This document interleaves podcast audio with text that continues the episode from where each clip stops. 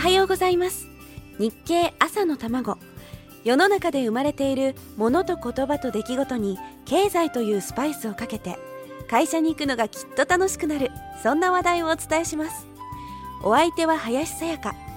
この番組は聞けばわかる。読めばもっとわかる日経。日本経済新聞がお送りします。日経読み方マスターを迎えてお届けしている朝玉。タジオには今日も野中博之さんをお迎えしています。おはようございます。おはようございます。さあ日経の読み方のポイント。まだまだ紹介しきれてないと思いますが今日は残る日曜日の指名の特徴をお願いします。そうですね。どんな相手との取引も実際に仕事の話をするっていうのは意外と短いんですけども、はい。まあ、その場合あの話の中身っていうのは仕事じゃない話っていうのが大半なんですよ。でその場合のですね、まあ、最初の盛り上げとして使える話っていうのが実は日経の日曜日にかなり詰まってるんですね。でまあ、かつてであればですねゴルフとか野球とか芸能ネタで、まあ、通用してたんですけれども最近は女性管理職とかむしろその人間関係よりも仕事の本質的なところを求めている取引先が増えておりますので、はい、まあ、その意味でも日経のこの日曜日の充実した文化情報とか生活情報っていうのは重宝がられてるんですね。あ例えば？パーフェクトガイドというですね日経の手引き書があるんですけども、はい、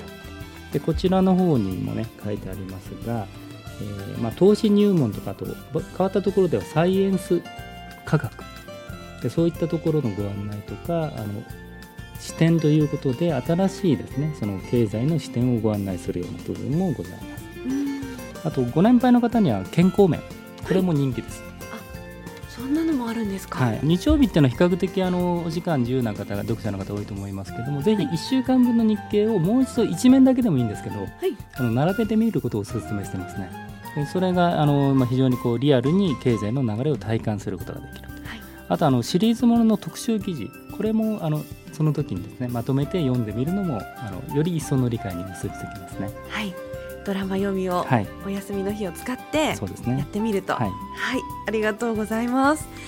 では最後に日経読み方マスターとしてこれだけは言っておきたいということをぜひお願いします。はい、あのセミナーの時にもいつも申し上げてるんですけども大きく見る習慣と小さく見る習慣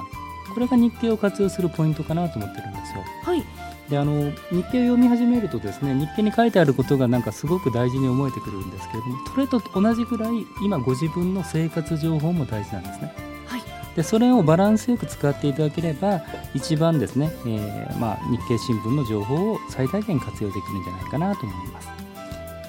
なるほど。どうもありがとうございました。ありがとうございました。日経読み方マスター野中博之さんでした